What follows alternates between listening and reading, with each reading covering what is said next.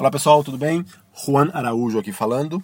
Uh, dando continuidade aqui em mais um assunto que o Darwin Ortiz fala no, no livro dele, no Strong Magic. Tem um, uma seção que ele fala de ir além, né? E, especificamente em rotinas de múltiplas fases. Primeiro isso, né? Primeiro ele explica essa, essa ideia de que algumas rotinas precisam, né? É, requerem que tenham múltiplas fases para a gente arrancar um maior impacto delas. É uma maneira, pelo menos porque ele dá um exemplo, por exemplo, de alguma coisa, algum efeito visual, por exemplo, tipo coin across, uma viagem de moedas de um lugar a outro, de uma mão a outra, que pode acontecer da primeira viagem, a pessoa, não, peraí, será que eu vi bem? Aconteceu isso mesmo? As condições estavam claras? Vamos ver de novo. Aí ela vê a segunda vez, nossa, não, foi isso mesmo. E se fizer de novo, não, eu não acredito. Aí faz mais uma vez. Então é isso, o, o, as fases vão reforçando a impossibilidade do que está acontecendo e isso vai aumentando o impacto. E a outra é que tem rotinas que que apenas o resultado pode ser apenas uma chance, né, probabilística, probabilística, em, que é rotinas, por exemplo, um exemplo é o aquela 10 card poker deal, porque quem não conhece a rotina é que tu pega 10 cartas e faz em, distribui, né, 5 para cada um, como se fosse uma jogada de poker, uma uma jogada para você, uma mão para você, para mágico, né, e outra para o espectador. E tu ganha tu sempre ganha. Quantas vezes tu quiser fazer isso, vai sempre ganhar.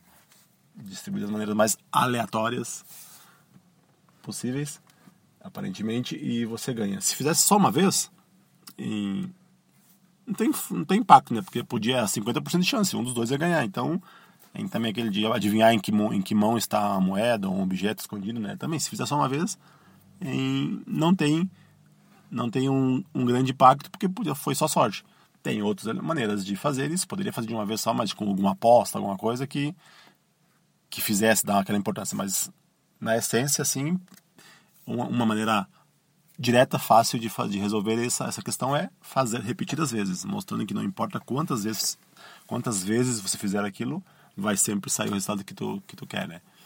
Então, a, a ideia de ir além dessas rotinas é manter cada uma dessas fases interessantes, né? Além disso que as fases por si só a repetição, a repetição é boa para o impacto mágico, mas pode ficar monótono, pode ficar, hum, tá, é mais ou menos, né, tudo bem. É, é legal, além de tudo, conseguir deixando interessante e até magicamente também tirando mais impacto a cada fase. Então é sobre isso que ele fala aqui nessa parte e que a gente vai falar um pouquinho. Em, tem números que, pela maneira que a gente estrutura rotinas, que já por si só vão em vão além, né? E tem outros que a gente tem que ir além de maneira artificial, é que ele chama. Então vamos primeiro ao exemplo desses que vão por si, que a gente consegue montar e aí já eles vão além por si só. Uma maneira é reforçando as condições, né?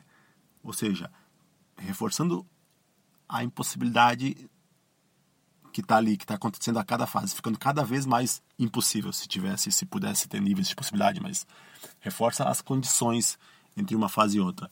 Então, é, ele cita, por exemplo, o, o esse que eu falei antes, o Ten Card Poker Deal, né? Que é tu faz uma jogada da maneira que primeiro ah, tu, tu mistura e tu dá as cartas. Mesmo que ah, uma maneira muito justa aparentemente de misturar, mas não tá, tu deu, tu misturou, tu deu. Aí na próxima fase, o que acontece? O, o espectador mistura e tu dá. Depois o espectador mistura e ele mesmo dá as cartas. Depois tem fases que tu pode deixar trocar, tem rotinas né, que tu pode deixar trocar uma pela outra no meio da depois que deu. Tem rotinas que tu termina, muitas dessas rotinas termina, terminam com tu mostrando as faces. Tu vai mostrando as faces das cartas, o cara vai escolhendo as faces vendo e mesmo assim no final a jogada do mágico é é a vencedora.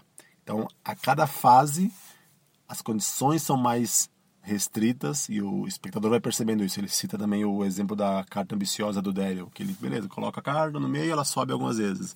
Depois usa menos cartas, só com poucas cartas, ou com metade do baralho, ou menos cartas ainda. Acho que tem uma fase com pouquíssimas cartas, que parece que não tem muita margem onde ter alguma manipulação. Então ele coloca e ela sobe. Depois volta para todo o baralho, mas aí o espectador mesmo coloca a carta assinada no meio e ela sobe. E e no final, acho que todo mundo conhece, ou para quem não conhecia a rotina do Daryl, ele amarra, né? Amarra o baralho com uma corda e coloca a carta lá no meio e mesmo assim ela vai para o topo. Então o que ele fala é que muitas vezes a, o, pode acontecer do, se tu não fizer isso, tu não for aumentando essas essas a restrição das possibilidades, pode ser que o espectador faça isso, né? E ele cita um exemplo de poder acontecer isso, né? Tu fazer a ambiciosa várias vezes na, da mesma maneira, com o mesmo método, e a pessoa pedir, ah, posso eu colocar? Porque ela sente essa necessidade de, de restringir, né, as possibilidades, as condições ali. Então, você, a gente, nós temos que controlar isso, né? Temos que dar essa sensação de que as condições estão ficando mais e mais difíceis. Então, isso tem que ficar sob nosso controle, né? A gente não pode repetir sempre da mesma maneira a ponto de que o espectador queira fazer isso por conta, a não ser que tenha sido planejado, isso claro, né?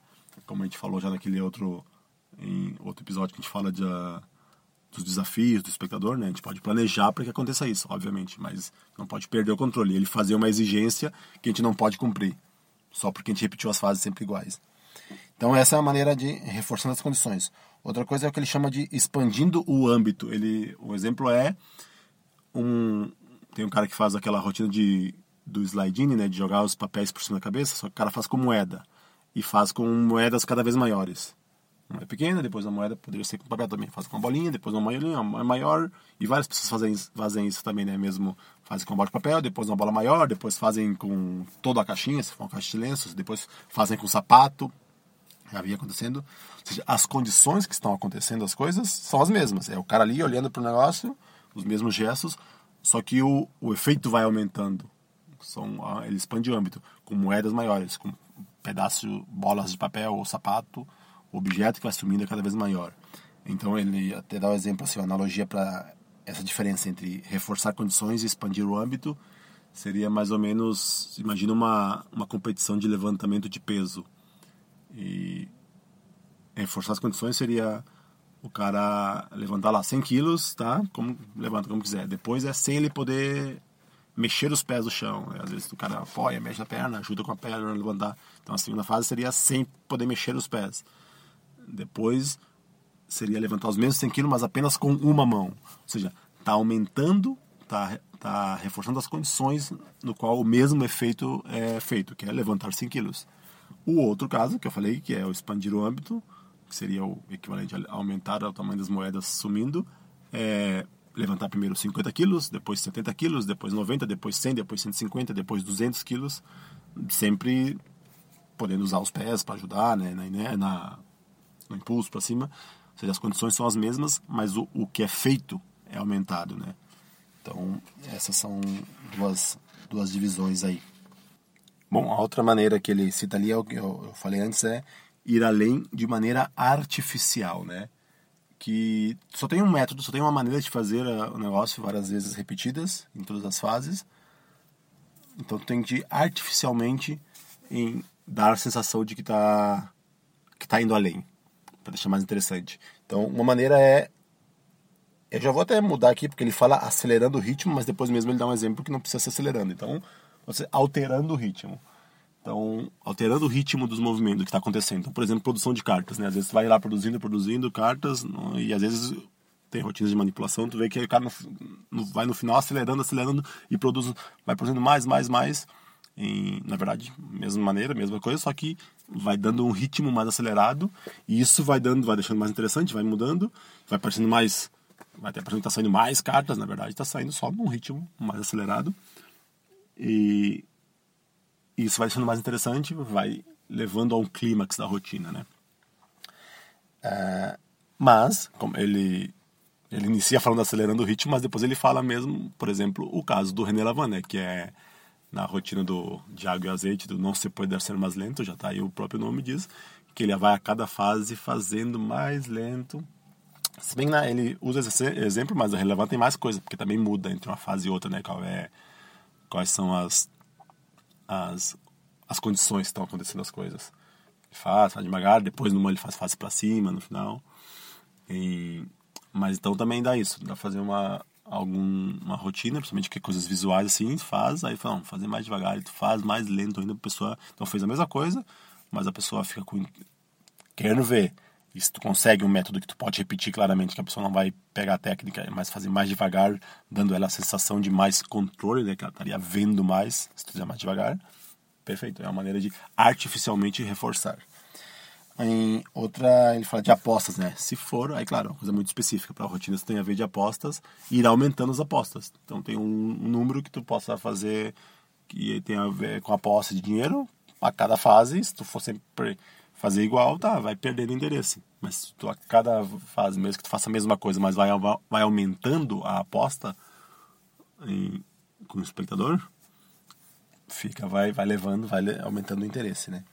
E a, a mais legal aqui que eu acho, eu assim, eu acho, é o reservando condições, né?